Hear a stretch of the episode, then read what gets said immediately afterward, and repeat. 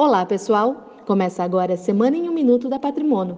Nesta semana, vimos o Fundo Monetário Internacional elevar a projeção do PIB do Brasil para 2,2% este ano, acima da última projeção realizada pela própria instituição. Já em Davos, no Fórum Econômico Mundial, o ministro Paulo Guedes disse ter ouvido de investidores um alto grau de otimismo com o Brasil.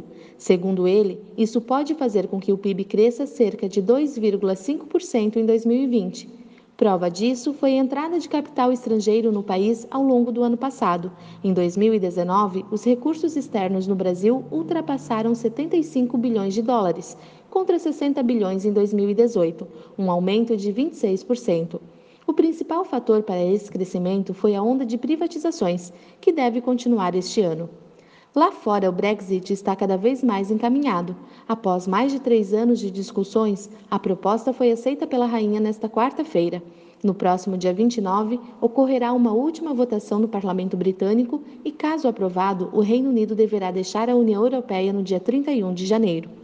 Já na China, o crescimento do PIB em 2019 foi o mais baixo em 29 anos. Ainda assim, o país teve um resultado de 6,1%. Estas foram as principais notícias dessa semana. Um ótimo final de semana e até a próxima sexta-feira.